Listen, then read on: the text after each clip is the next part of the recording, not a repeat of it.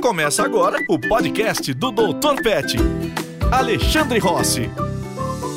Oiê, aqui é Ellen Oliveira e eu tô com ele, Alexandre Rossi, o Dr. Pet, que dá nome a esse podcast. Tudo bem, Ale? Tudo ótimo, Ellen, e você? Tudo bem também. Bom, hoje a gente vai falar aí sobre primeiros socorros para filhotes. Então, se você que está ouvindo tem um filhotinho em casa, é um tema importante para você ficar de olho, né? Porque filhotinhos são como mini furacões, né? E eles não têm muita noção do que está acontecendo, dos perigos da casa, pulam de sofá alto e alguma coisa já pode acabar sendo preocupante. Sim, se a gente não toma cuidado, inclusive em prevenção, uh, o risco de fatalidades ela não é pequeno. E não é pequeno nem dentro de casa, nem no sítio e nem na natureza se o cachorro está vivendo por conta própria. É um momento em que os cachorrinhos fazem besteira e eles dependem da gente ou da família, da mãe, para tomar conta. Bom, e a gente falando aí, né, sobre cachorros arteiros, pulando de lugares, eu tenho uma curiosidade aqui que não é bem uma curiosidade, mas um ponto que eu já aprendi aqui na minha convivência com o Dr. Pet, né?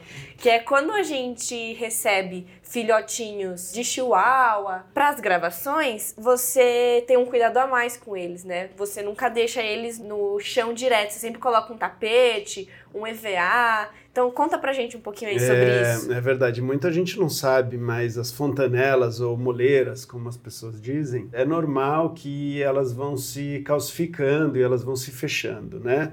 No caso de seres humanos, ela até é mais mole, até para facilitar o, o nascimento de uma cabeça tão grande né, o ser humano acabou desenvolvendo muito o, a, o tamanho da cabeça, então a gente acaba nascendo de forma meio prematura, meio tudo meio mole ainda. Mas de uma maneira geral, os cachorros eles têm um crânio que ele protege o cérebro. Os chihuahuas não. Os chihuahuas eles têm uma moleira, eles têm essa fontanela não está fechada e às vezes não fecha nem quando estão adultos. Então quando eles batem a cabeça, mesmo numa altura muito baixa, eles brincando e eles caem, eles podem ter um trauma craniano e que muitas vezes pode levar à morte na hora ou depois. Então, por isso que sempre que a gente tem chihuahua e está brincando com eles e tudo mais, o meu, a minha recomendação é sempre colocar um EVA, colocar alguma coisa para diminuir esse impacto. Né? Um tempo atrás se considerava até o chihuahua puro o que não fechava a fontanela, o que é um absurdo, é quase que incompatível com uma vida ativa. Então, criadores e interessados em Chihuahua, não levem a sério essa informação que o Chihuahua tem que ter o crânio aberto. Aí falando não só sobre o Chihuahua, né, mas em caso de algum filhotinho levar um tombo, uma queda e você perceber que ele está meio abalado ali, como que a gente deve prosseguir? É, a gente tem que tomar bastante cuidado, principalmente com quem é tutor de gato. Porque tutor de gato está acostumado, ah, não quero mais o gato, solta e ele cai no chão de pé, ele é ótimo com isso. Hoje em dia eu praticamente não deixo ninguém pegar estopinha no colo por causa disso. Porque já pegaram no colo e jogaram e ela caiu do lado. Ela, não, não pode fazer assim, eu sempre tive gato. Não, não pode. Né? O cachorro ele não pode cair de qualquer jeito. Então a gente tem que tomar um cuidado porque ele pode de fato se machucar. A cabeça dele, de uma maneira geral, é muito mais resistente do que a nossa. A gente é muito mais fragilizado em relação a isso. Mas do mesmo jeito que quando a gente bate a cabeça, a gente pode ter uma convulsão, a gente pode ter algum problema, os cachorros também podem ter. E um dos problemas de traumatismo ali cranianos e tudo mais é que você vai ter um edema do crânio. E o que, que é isso? Ele vai começar a inflamar, né? Então, ele pode inflamar. E se a gente não der um anti-inflamatório, não correr para o médico veterinário e tudo mais e controlar essa inflamação, essa inflamação ela pode ser pior do que o trauma. Então, quando alguém bate a cabeça e fala assim, deixa sob observação, deixa eu dar uma olhada aqui, fica aqui e tudo mais, é muito mais para ver se o cérebro ele está inflamando para você desinflamar, porque senão o que, que vai acontecer? O, cérebro ele está dentro de uma caixa e se ele inflamar uh, a circulação e outros processos podem ficar prejudicados. Então, esse é um motivo que muita gente não sabe, mas bateu a cabeça, vamos ficar de observação. Começou a dar algum problema, a gente já vai começar a tratar. Mais uma vez, os cachorros conseguem tomar pauladas muito maiores na cabeça, de cair e tudo mais, com muito menos risco do que uma pessoa. Mas mesmo assim, ainda tenham cuidado, principalmente nos cachorros pequenos caindo ali do nosso colo de alturas maiores. Né? É, isso me lembrou uma coisa assim que é um tema, um mundo, né, um universo bem diferente, que é o universo do futebol, mas não tem muito tempo que foi declarado como uma regra que qualquer sinal de concussão de cabeça, choque é, mais forte, ou a pessoa bateu no chão ou em outro jogador, o jogo é parado na hora, assim, para verificar e já vem a equipe médica pro campo mesmo, né? Então acho que também entra muito disso que você falou. Oi, que eu aprendendo humanos, com a Ellen aqui no mundo dos esportes. né? os humanos são mais frágeis, né? Assim como você falou em Sim, relação aos cachorros. Sim, sim. A nossa cabeça realmente ela cresceu demais. Uma das teorias é que a gente tem que nascer de forma mais prematura para a cabeça passar. Para a cabeça passar É. por onde tem, ela tem que passar. Entre as principais coisas que podem machucar e causar riscos aos mini cãezinhos. Os mini cãezinhos. Então, assim, o que ajuda muito a gente entender os, os cãezinhos é que eles precisam de ajuda para se proteger de diversas formas, né? Então, uma delas que muitas pessoas não levam em consideração é o frio e o calor. Quando ele é pequenininho, a mãe geralmente está tomando conta. Mas aí ele não tem ainda a, a condição, às vezes, de se esfriar ou se esquentar como deveria. Né? E o se esfriar seria muito mais sair do sol, por exemplo. Então, ele vai sair do sol sozinho, se ele estiver numa situação confortável, ele vai. Então, se está na casa que tem um pedaço que bate sol, ele sozinho vai procurar um lugar sem sol, ele vai encostar a barriguinha dele para ele se esfriar e tudo mais. Mas às vezes a pessoa vai colocar ou ele amarrado, ou ele numa gradinha, alguma coisa que ele não tem essa possibilidade de sair. E aí ele é muito frágil, ele vai desidratar, ele vai sofrer de hipertermia, que é bem sério, né? Pode levar à morte. Outra coisa que acontece, isso é o mais óbvio, né? Mas o sol muda de posição, então a pessoa colocou, se ela não tiver uma noção onde bate sol na casa dela, alguma coisa, ela pode, sem querer, colocar o cachorro nessa situação.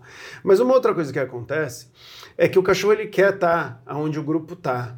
Então, às vezes você coloca ele do lado de fora de casa e tem uma, uma casinha, cobertinha, tudo, mas está chovendo e tem raios, ou, ou ele está querendo entrar pela porta de serviço.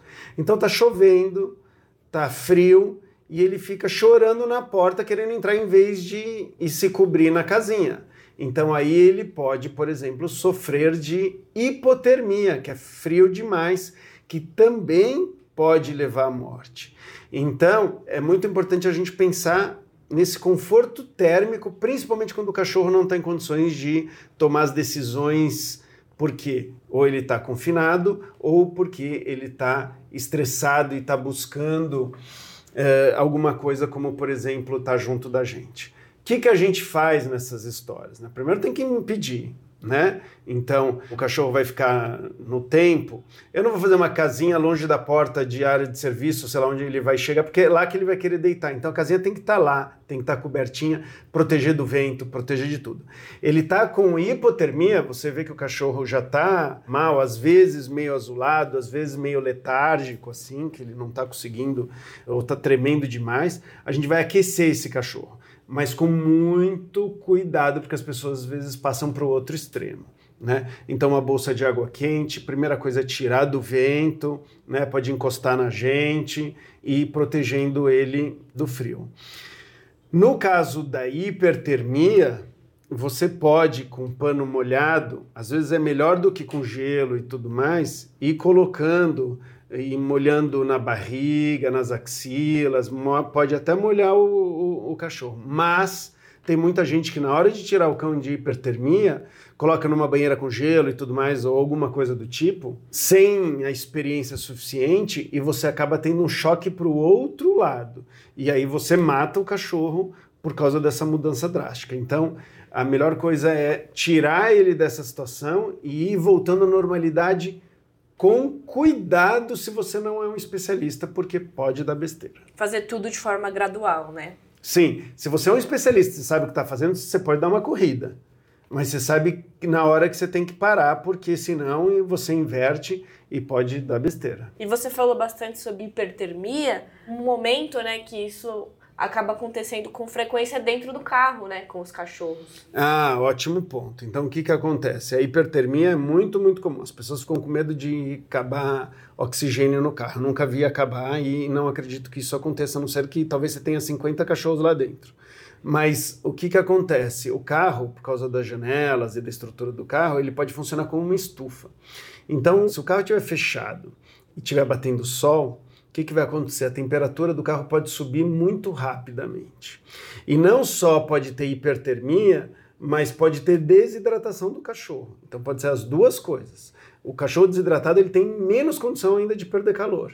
E aí, dependendo do dia, do calor do dia, é coisa de 15, 20, meia hora no carro fechado, pode dar problema. O que é diferente, tá? Eu não estou recomendando colocar, mas aí a pessoa precisa entender num lugar onde que tem sombra que o carro um carro está um pouco aberto, né?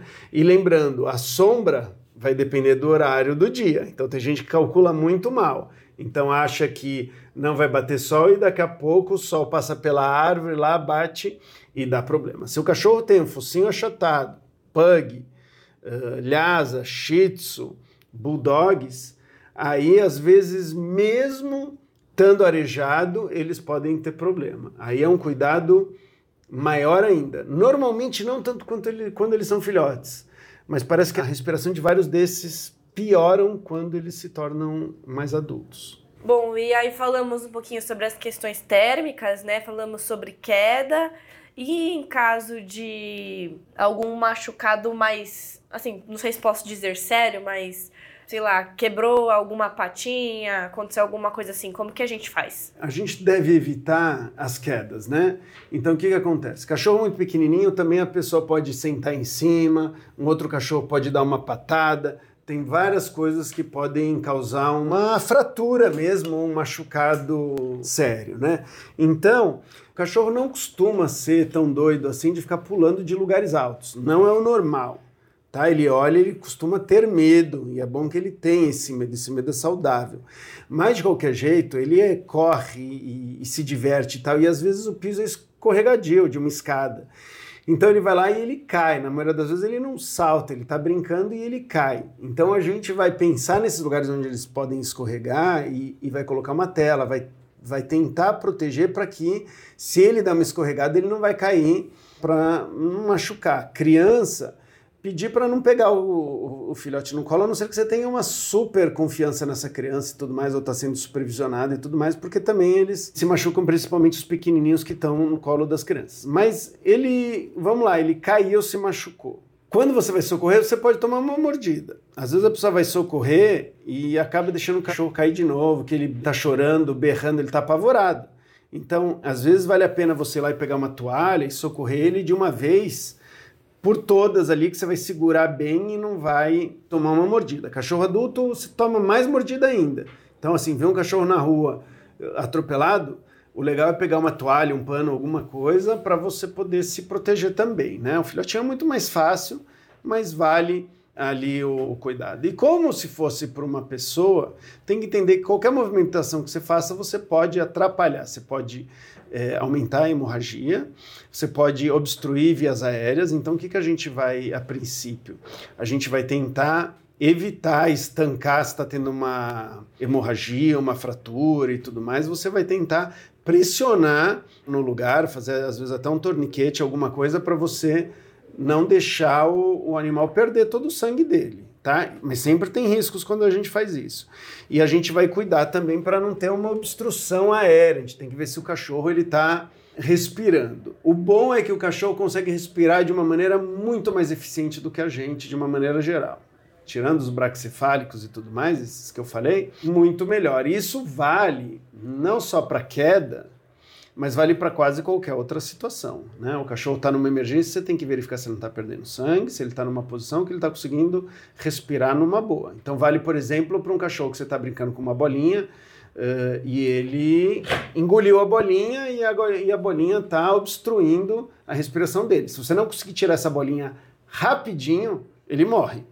Né? Então, às vezes a gente tira com a mão, às vezes a gente dá uma pressionada mesmo, como se fosse ingente, mesmo que a gente abraça e, e, e aperta para fazer uma pressão, mas várias vezes a gente enfia o dedo, pode tomar uma mordida e a gente arranca o que está atrapalhando a respiração. Essa questão da bolinha ou outros brinquedos me parece ser comum, né? As pessoas acabam não tendo muito essa noção na hora de dar um brinquedo para o cachorro que ele pode engolir. É muito comum, é muito comum. E o que é muito comum e muito perigoso são as bolinhas lisas e de um tamanho que dê para o cachorro engolir.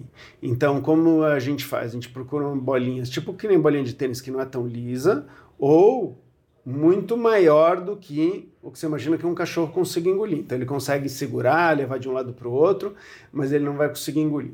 Você fala, ah, mas meu cachorro não engole. Não, mas na hora que você está jogando, a bolinha está pulando e tudo mais, ele tenta pegar e glup, vai para dentro e sufoca o cachorro em pouco tempo. Isso é tão comum que a Kong, por exemplo, que é um dos fabricantes mais famosos de brinquedo, uh, deu um super trabalho para eles fazerem um furinho do lado do brinquedo, que era justamente porque o pessoal comprava com o tamanho errado e os cachorros morriam mordendo o brinquedo porque entalava na, na garganta. Agora tem um furinho, então dá para a pessoa correr para o médico veterinário enquanto que o cachorro está conseguindo respirar, tá? Sei disso que eu conversei com o Joe, que é dono da Kong, eu fui lá na fábrica e ele me explicou como foi difícil fazer essa mudança. Um furinho a mais, mas aí não saía da, do molde porque eles faziam compressão de ar para sair do molde. Então, como tinha o um furinho, o ar saía, eles não conseguiam tirar do molde. Mas eles falaram com as mortes, eles resolveram realmente fazer isso. Então, não compre bolinhas pequenas. Ah, mas eu tenho dois cachorros. Bom, pensa no, no maior. Então, tem que ser uma bola suficiente para o maior não conseguir engolir. E falando aí né, sobre engolir coisas, às vezes a gente tem brinquedos é, de pelúcia ou de corda, e aí eles acabam, enfim, exercendo ali o comportamento natural de destruição, de roer, e vão soltando pedaços, eles engolem. E o que, que isso pode causar?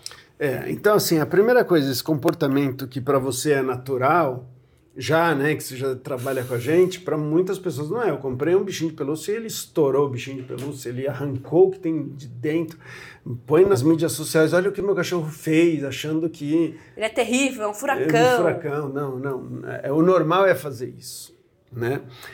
Agora, os cachorros que realmente não é um pedacinho de, um, de uma borrachinha, um pedacinho daquela espuma que ele engoliu que vai dar um problema. O problema é quando é bastante quantidade ou quando é alguma coisa que é muito afiado e pode perfurar, ele não vai conseguir digerir um plástico afiado e, e tipo um olho do bichinho. Então, os bichinhos para cachorro é melhor que não tenham um olho, olho costurado, por exemplo, é mais seguro porque às vezes aquele pedaço de vidro pode, na hora de passar no trato gástrico, pode dar algum problema. Às vezes sai numa boa, mas às vezes não. Então a gente deve tomar esse cuidado se o nosso cachorro é aquele que come todo o recheio do bichinho de pelúcia ou vai engolindo qualquer coisa que não é comestível. Vamos supor que não é venenoso, o que que e, e não vai perfurar, o que que a gente fica de olho?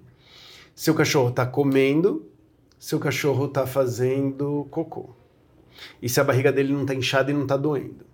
Você vendo essas três coisas, você acaba tendo um pouquinho mais de calma.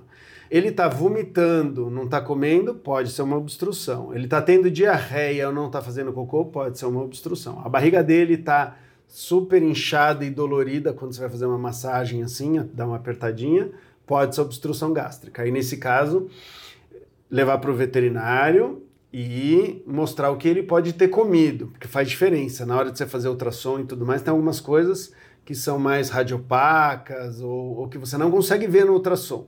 E tem outras que dá. Se ele engolir um garfo, e tem cachorro que engole garfo. No ultrassom vai sair o garfo perfeitamente, né? No, raio, no, ultrassom, no, no, no raio-x, então vai, vai, vai, vai ser uma 3D beleza. quase. É.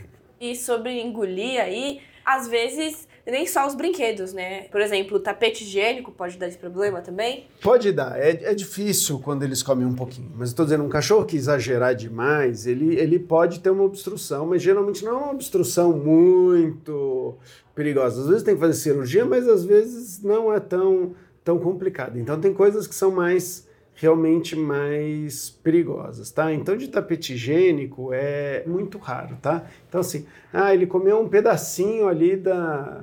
Daquela parte daquele gel e tal. É muito difícil dar qualquer tipo de, de problema por causa disso, né? Agora, tem coisas que são tóxicas que eles comem, né? Então eu vou dar um exemplo. Madeira é muito legal eles roerem, mas não qualquer madeira. Então quando você pega, por exemplo, um eucalipto que já tem é, alguma coisa meio tóxica para eles só pelo fato de ser eucalipto, tá? Mas ainda ainda vai lá. Só que o eucalipto que a gente tem em casa, que é a maior parte das madeiras que a gente tem, elas são super tratadas para nenhum bicho conseguir comer e durar para sempre. Então elas são bem venenosas. A gente tem plantas que também são bem venenosas. Lírio, comigo ninguém pode, tem um monte de planta que a maioria dos cachorros adultos não vão comer, mas um filhotinho que está privado de comer grama, matinhos e, e roer pedra e tudo mais, a única coisa que ele tem ali é aquela planta. E ele vai lá e ele pode comer até demais. Tem outras plantas que têm oxalato de cálcio, que também pode dar determinados problemas, né? E o cachorro, claro, pode comer alguma comida que é gostosa pra gente, como por exemplo chocolate ao leite. Aí tem até o brumina, que ele pode comer e ele pode se dar mal. Qual que é o primeiro socorro, os primeiros socorros que a gente faz? Primeiro é identificar se a gente sabe o que, que ele comeu, porque é bom a gente saber. Segundo é saber que provocar o vômito nem sempre é a melhor coisa. Porque algumas coisas elas vão queimar o esôfago e até a garganta na hora do cachorro vomitar. E se ele estiver já meio tonto, inconsciente, se ele não tiver 100%, isso é o que um veterinário vai olhar, ele pode aspirar o veneno, que aí é pior ainda. Ele vai levar coisas tóxicas e líquido que não é para ter no pulmão. Então, nem sempre o vomitar é a melhor coisa. A gente tem que saber ali o que, que é. Dependendo do ácido tudo mais que ele comeu, a gente consegue fazer uma base, alguma coisa para neutralizar um pouco o, o problema que está lá. Ou alguns remédios, medicamentos, você vai dar carvão, carvão ativado, que ele vai adsorver, ele vai na superfície dele, ele acaba conseguindo grudar um pouco. Mas tem que tomar cuidado, porque se o cachorro estiver já meio inconsciente, você vai tentar jogar alguma coisa num buraco que seria do esôfago para o estômago, e aí vai para a traqueia e vai para o pulmão. Então ninguém quer jogar nada dentro do, do, do pulmão. Então tem que ter esse cuidado. Às vezes é uma lavagem gástrica, às vezes tem que fazer uma endoscopia e tentar tirar a coisa que está lá, mas lembrar que o vômito por si só tem seus riscos, principalmente quando é uma coisa corrosiva, que não foi neutralizada, e principalmente quando o animal ele não está super alerta mais, ele já está um pouquinho meio tonto, né? Às vezes em casa a gente deixa os cachorros nos cercadinhos, né? Ou então faz uma torre para eles não passarem para um lugar que a gente não quer que eles passem. Às vezes a gente acaba usando alguns móveis que podem colocar eles em risco, né? Então, sei lá, eles podem prender uma patinha, alguma coisa. Como que a gente faz caso eles se prendam em alguma coisa? Ou às vezes até uma janela de carro, né? Não viu, o cachorro tava lá. É. O ideal, na verdade, se a gente conseguir manter né, o, o, o cachorro sob controle, às vezes até numa guia, no caso do carro, preso em algum lugar e tudo mais, é mais seguro. O que acontece às vezes é que se você não está vendo, às vezes eles se enforcam, se machucam na própria guia. Então, uma sugestão que eu dou é usar uma guia menos flexível, que geralmente não se vende né? Às vezes eu tenho que fazer mesmo, cabinho de aço com um plastiquinho e tudo mais, ou alguma coisa que, que ela não dobre com tanta facilidade, porque aí ele não consegue uh, se enforcar ou não consegue estrangular um, um, membro, por exemplo, se você não estiver ali se observando. E se você estiver observando, você tem que ter condições de parar o carro, geralmente você tem um tempinho, e desenroscar o cachorro. Né? É claro que você pode, ah, não, não vou abrir a janela do carro, ah, beleza, mas uma brecada, alguma coisa, ele também pode, ele pode cair no chão. Então, então tem várias coisas, tem capa, tem nas janelas a gente pode colocar tela, como eu falei, nas escadas, é ficar pensando, mas às vezes a gente não consegue. Eu vejo na prática, a gente fala para preparar toda a casa para o cachorro. Na prática, quase ninguém prepara. Então, o que, que a gente faz? A gente aprende a manter o cachorro nos lugares que são seguros e que a gente está junto para socorrer, para supervisionar. Às vezes a própria gradinha que a gente sugere para colocar é, tem cachorro que escala. E aí ele escala, escala, escala, e aí a patinha dele fica presa no último gominho do negócio e ele fica pendurado pela patinha e pode se torcer. Portinha para separar Agora pararam de fazer, graças a Deus. Tem uma ou outra ainda que fazem. São umas portinhas de divisória de um lugar que eu adoro, assim, para eles não entrarem na cozinha ou não, sair, não irem para algum lugar perigoso. Formam um V assim. Aí eles vão escalar o V, eles colocam a patinha. Você imagina no V assim, vai, a patinha vai ficando presa. E aí eles tentam tirar por baixo esmagando mais ainda, tá? Um, um conhecido nosso estava com uma Border Collie, que ele até participar de agility tudo mais com ela tal. Ela começou a rodar, rodar. Quando chegou lá, ela perdeu a patinha com essa, com o erro dessa portinha de criança. Então, o que, que a gente tem que ver? Os ferros da portinha de criança, eles têm que ser paralelos. Eles nunca podem fechar formando um V, porque aí o, é super perigoso. E entre tudo que a gente falou aí, né, que podem acontecer com os cães, principalmente com os filhotinhos, tem mais alguma coisa que é comum? Eles se machucarem, deles ficarem em risco? Olha, o que é bastante comum para quem tem piscina é se afogar. Então tem que tomar muito cuidado. Ah, mas tem um lugar que o cachorrinho sai numa boa. Se ele não aprendeu a sair pelo lugar certo, ele vai ficar tentando. Às vezes ele não consegue nem nadar ele só fica se debatendo porque não aprendeu nada direito e afunda. Ou ele fica tentando sair no mesmo canto e se, e se afoga. Infelizmente, assim, isso, isso acontece bastante. Então, cerca tal. Eu gosto de ensinar o cachorro a nadar e sair pelo lado certo. Agora, lembrando que o filhotinho a gente não tem que deixar ele sentindo muito frio. Se a piscina é aquecidinha, se tem uma toalha ali, o filhotinho já pode até se acostumar. Mas se não, mais uma vez ele pode ficar com frio e hipotermia para filhote é mais complicado, né? Outra coisa que é muito comum, o filhotinho ter diarreia. Falar, ah, diarreia não é primeiros socorros. É, a princípio não, mas se ela durar ou se o cachorro não estiver ingerindo água, é, porque a desidratação mata também. Então, assim, o que é muito importante é garantir que o cachorro esteja hidratado que você ganha um tempinho. É claro que eu não sei qual é o motivo da diarreia, pode ser já uma doença muito séria, ou pode ser alguma coisa que ele comeu e a diarreia está sendo muito bem-vinda para expulsar aquilo lá. Mas a gente tem que pensar a hidratação do cachorro, né?